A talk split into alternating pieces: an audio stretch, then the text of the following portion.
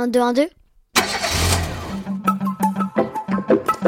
Qui a inventé Le podcast d'Image Doc Qui éclaire ta curiosité. Euh, Julien, c'est quoi ce vieux livre que t'as entre les mains? C'est un livre sur les drapeaux du monde entier. Je l'ai retrouvé dans un carton de souvenirs. Quand j'étais petit, j'adorais regarder cette page. Il fallait reconnaître les formes et les couleurs et deviner le nom du pays. Ah bah tiens, on va voir si tu t'en souviens. C'est quoi ce drapeau là Vert, blanc, vert Oh, ça c'est facile. Le Nigeria, en Afrique. Et toi, tu en connais Euh, Bah celui de la France, bleu, blanc, rouge. D'ailleurs, je me demandais, c'est qui qui a décidé ces couleurs-là Ah, le drapeau français. Ça, c'est un héritage de la Révolution. En 1789, la colère monte dans le pays. De nombreux Français n'ont pas de quoi se payer à manger. Cet été-là, un grand mouvement de révolte s'organise. Il y a beaucoup de manifestations et d'affrontements. Le roi a fait venir des militaires autour de Paris. Le 14 juillet, la foule se rebelle, emmenée par un jeune journaliste et avocat, Camille Desmoulins. Citoyens Citoyens Les soldats royaux sont aux portes de la ville Il faut lutter Aux armes Aux armes, citoyens Aux armes Des milliers de personnes partent pour les Tuileries, un lieu où sont entreposées des armes. Il leur faut maintenant de la poudre à canon. Et cette poudre, elle se trouve dans un fort militaire, la Bastille. Aux armes Ce 14 juillet 1789, le peuple prend la Bastille. Les révolutionnaires décident alors de porter un signe distinctif pour se reconnaître, la cocarde, un petit badge rond en papier ou en tissu accroché au chapeau ou sur le manteau. On adopte la cocarde rouge et bleu car ce sont les couleurs de la ville de Paris et de l'uniforme des soldats qui ont aidé la foule à la Bastille.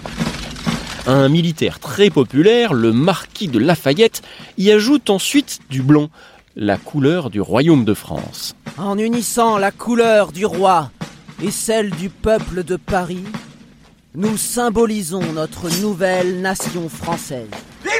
Cette cocarde bleu-blanc-rouge est un véritable succès. Tous ceux qui soutiennent la Révolution se mettent à la porter. Elle devient le symbole de la nation tout entière. Et du coup, ils en ont fait des drapeaux? Oui, un peu plus tard. À cette époque, tout le monde porte ses couleurs, mais pas toujours de la même manière.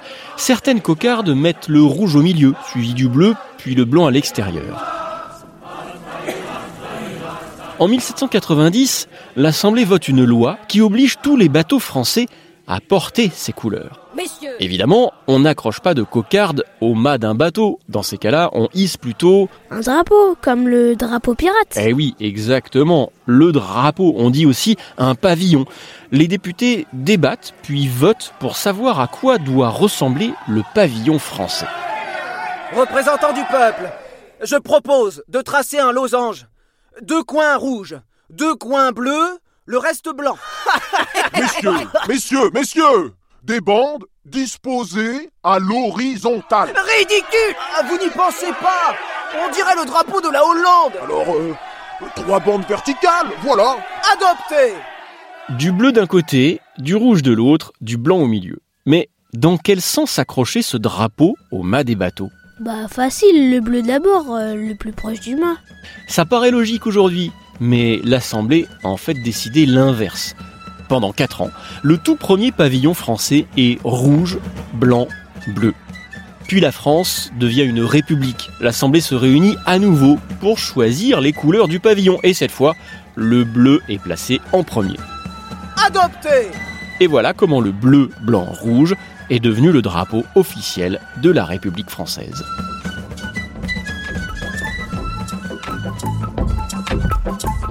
Et en fait, Julien, ce drapeau là, tu le connais Une ampoule jaune sur fond bleu. Ah, t'as failli m'avoir. Eh, c'est pas un drapeau, c'est l'image de qui a inventé. Un podcast original, Bayard Jeunesse, Billy de Cast.